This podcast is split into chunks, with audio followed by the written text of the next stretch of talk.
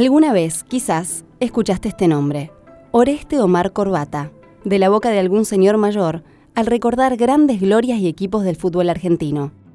Wing derecho, analfabeto y alcohólico, ídolo de Racing, también bicampeón con Boca y estrella de una selección argentina en la que brilló junto a otros cracks inolvidables.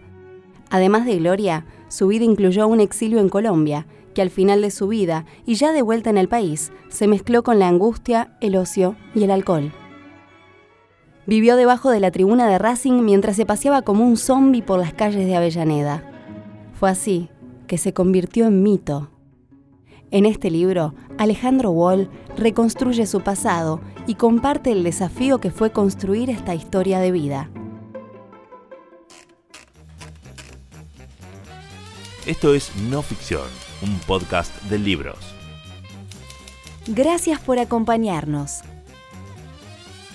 Recordá que podés escucharnos en SoundCloud o podés suscribirte para disfrutar de nuestros episodios con tu app favorita desde tu celular o tablet. Encontranos en iTunes. Bienvenidos al podcast de Penguin Random House, grupo editorial.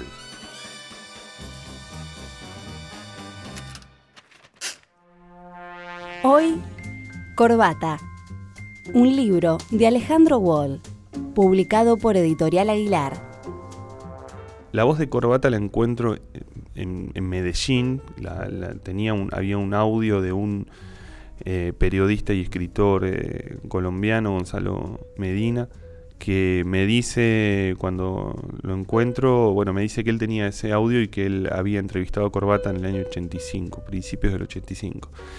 Eh, y yo no había, no había, no me había encontrado nunca antes, salvo con unos minutitos que hay en YouTube, en el del año 68, de un regreso de la Colombia, él, tuvo dos, dos, momentos en Colombia, eh, y era todo lo que había de corbata, y yo repetía varias veces ese, ese video, y así como le preguntaba a muchos cómo era la voz, me intrigaba mucho, después de tanto tiempo de perseguir una persona, eh, una vida, no, no poder identificar eh, cómo hablaba, cómo se movía, ¿no?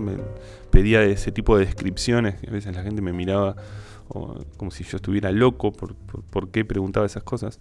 Eh, y en el momento en que Gonzalo puso el audio en su casa, en el living de su casa, para mí eh, fue un momento, digo, sin entrar en, en cursilerías, te diría casi de lágrimas, porque fue, fue muy emocionante escucharlo, porque además era un momento ya muy duro de él, y vos escuchabas a un hombre de cuarenta y pico de años con una voz de 80, eh, muy deteriorado, eh, pero a su vez con algunos, este, algunas cuestiones, sobre todo cuando habla de fútbol, este, muy, muy lúcidas. Yo supongo que debe haber otros audios de Corbata y la voz de Corbata debe estar en otras entrevistas, pero la verdad es que, bueno, yo no había podido acceder a ninguno y ese, ese fue poco el tesoro que encontré en un lugar tan lejano como Medellín, pero tan cercano para, para Corbata a la vez.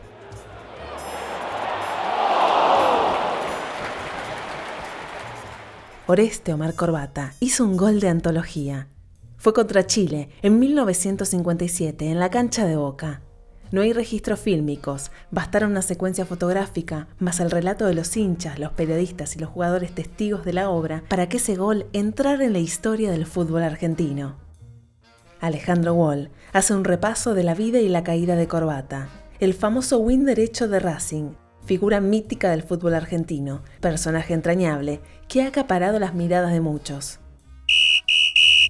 Escribir un libro sobre corbata implica o implicaba para mí dos aspectos. Uno, obviamente, es el afectivo, que tiene que ver con, ser de Racing, pero también con, con recuperar eh, algunas de las historias que, así como me contaba mi, mi papá a mí, a otros se los debe haber contado sus abuelos. Era de algún modo el fútbol para los hinchas de Racing, el, el fútbol de una época dorada eh, y también un fútbol que, bueno, que, es muy difícil de, volver a ver porque es un fútbol que está o que quedó encerrado en las, eh, en las, eh, en las revistas, en los diarios de la época, en, algún relato y en muy poquititas imágenes audiovisuales.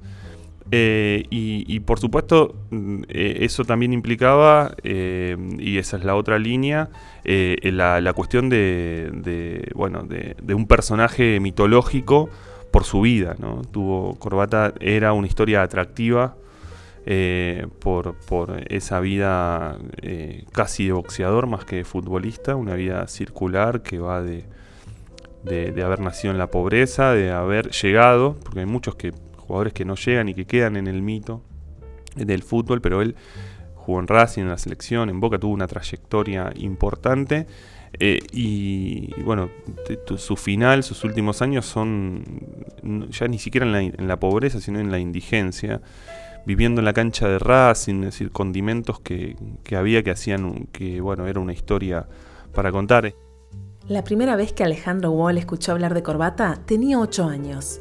Recuerda que fue un domingo a la tarde sin partidos de fútbol, y quizá, para aplacar esa ausencia, su papá Osvaldo buscó un libro sobre Racing, la Academia de Campeones. Lo puso sobre la mesa del comedor y comenzó a relatarle algunas historias. Sus preferidas eran las hazañas del equipo de José, el Racing campeón de América y del mundo en 1967 del que le gustaba contarle, que de tan invencible, cada domingo antes de los partidos los diarios publicaban notas para explicar cómo había que jugar para intentar ganarle.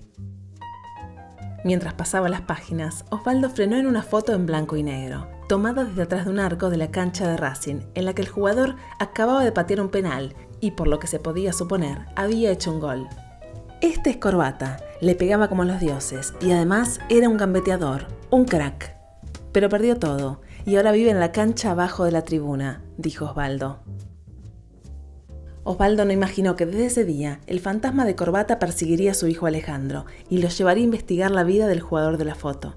Esa tarde nacía una pasión.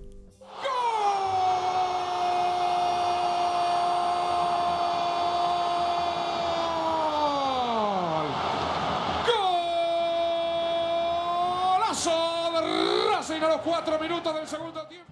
Eh, es un momento en donde, en donde de algún modo Racing era, era corbata, ¿no? Racing era un equipo que había sido campeón del mundo y que eh, en ese momento estaba nada menos que en la B.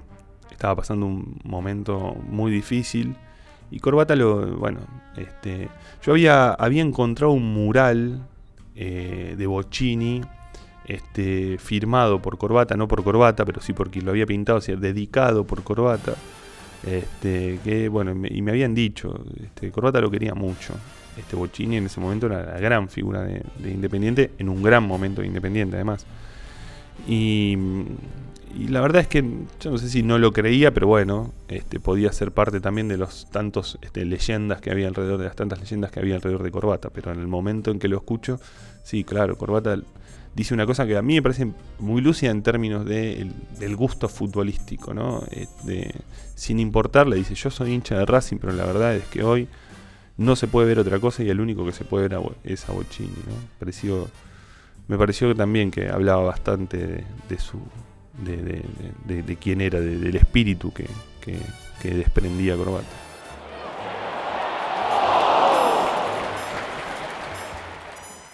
Algunos de los que fueron contemporáneos a Corbata lo ubicaban entre los jugadores más notables del fútbol argentino, el éxtasis del win derecho, el garrincha argentino.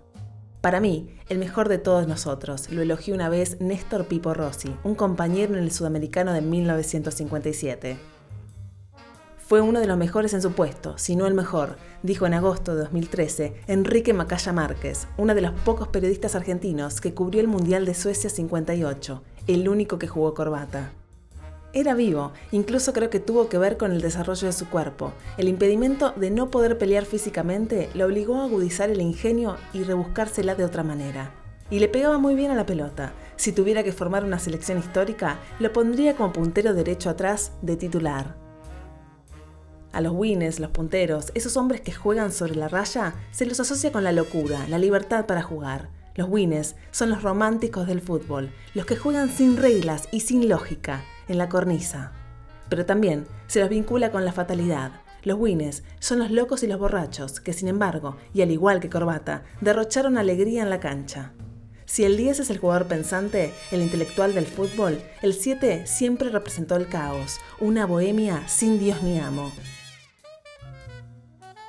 Para los que no vimos a Corbata en la cancha, quedan algunas imágenes en movimiento, aunque son pocas. Su época de mayor inspiración ocurrió en la segunda mitad de la década del 50, en Racing y en la selección, cuando el fútbol televisado recién nacía.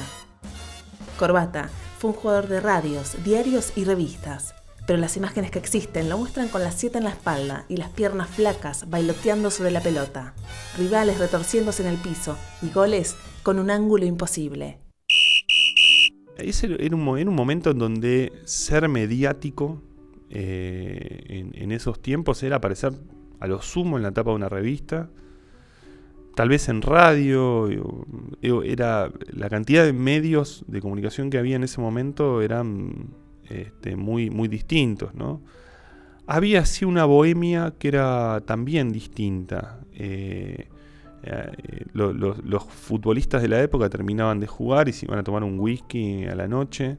tal vez hoy el, futbolista de hoy también termina, termina su partido, a la noche se va a algún boliche. Yo no sé si. Yo trato de no entrar en, el libro en, una nostalgia de la época, ¿no? De, de la idea de, eh, bueno, aquel era un fútbol mejor que este. Creo que son momentos eh, distintos, eh, se ganaba mucha menos plata, se vivía entonces de manera distinta, las relaciones que había eran relaciones este, más cotidianas con el, con el periodista, con, los amigos, este, había muy pocos futbolistas que este, pegaban el salto, y entonces Tal vez, eh, tal vez, si yo tuviera que pensar algo a diferencia de que eran menos estrellas, ¿no? Este, y menos estrellados a la vez.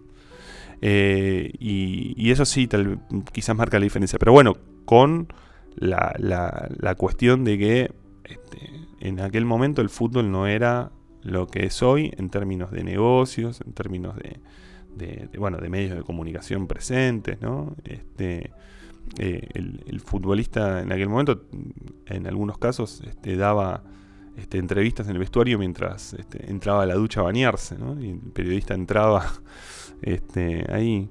Eh, en ese sentido había como una sensación de más amateurismo, pero amateurismo en términos eh, no de si ganaban o no ganaban plata, sino de, de amor a lo que se hacía. La vida que transitó Corbata lo convirtió en el estereotipo de la estrella que termina en la ruina.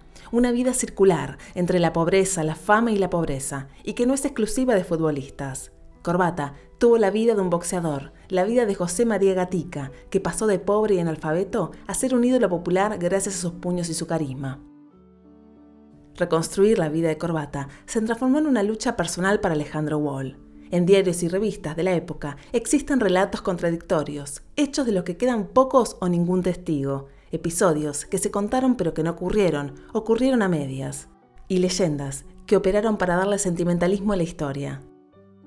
La misma historia que afirmaba que Corbata nació pobre, que jugó en Racing, en Boca y en la selección, que le decían al loco, que fue tapa de revistas, que era win derecho, que contra Chile hizo el mejor gol de la selección argentina antes de que Diego Maradona se lo hiciera a los ingleses, que era invencible en los penales, que jugó un mundial, que llegaba borracho antes de los partidos, lo bañaban y salía a jugar, que las mujeres lo arruinaron, que en Medellín fue ídolo, que vivió su destierro en la Patagonia, que fue alcohólico y analfabeto, que pasó sus últimos años en una pieza de la cancha de Racing, que murió en la cama de un hospital público.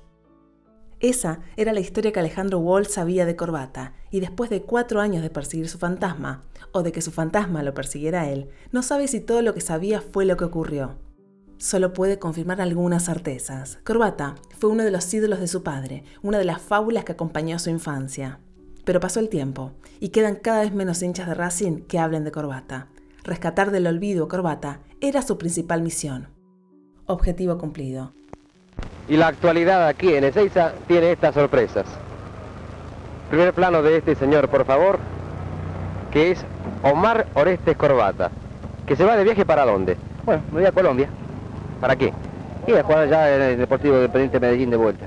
¿Qué edad tiene usted ahora? Bueno, yo tengo 30 años recién. ¿Dónde estuvo los últimos años? Bueno, yo estuve el año pasado, el año pasado estuve en Colombia y me vine. Eh, que quería jugar acá en Argentina, pero parece que acá no, dice a los 30 años que uno es viejo. ¿Cómo considera que le ha ido en su carrera de jugador de fútbol? Bueno, a mí me fue perfectamente muy bien. Estoy un poquito triste porque acá la gente se habla mucho con una persona, es a los 30 años que es viejo, y acá en Argentina me parece que está muy equivocado todo eso. Nosotros nos acordamos de sus actuaciones como win derecho en Racing, en Boca, en el seleccionado. ¿Usted cómo se definiría como jugador de fútbol? Yo, mire, yo la verdad que como jugador de fútbol no, no podía definirme, eh, definirme, qué sé yo, cómo podía decir, como el buen derecho, todo dice que fue extraordinario. Así dice la gente, no sé, yo por mí no sé cómo seré. Gracias, Corbata. Que tenga mucha suerte en Colombia y hasta listo. pronto. Hasta pronto. Adiós, Corbata. Alejandro Wall es periodista especializado en deportes, fue editor de los sitios web de ámbito financiero, Infobae y Perfil, y redactor del diario Crítica. Publicó artículos en las revistas Caras y Caretas, 23, Crisis, Un Caño y Anfibia, y en los diarios La Nación de Chile y El País de España.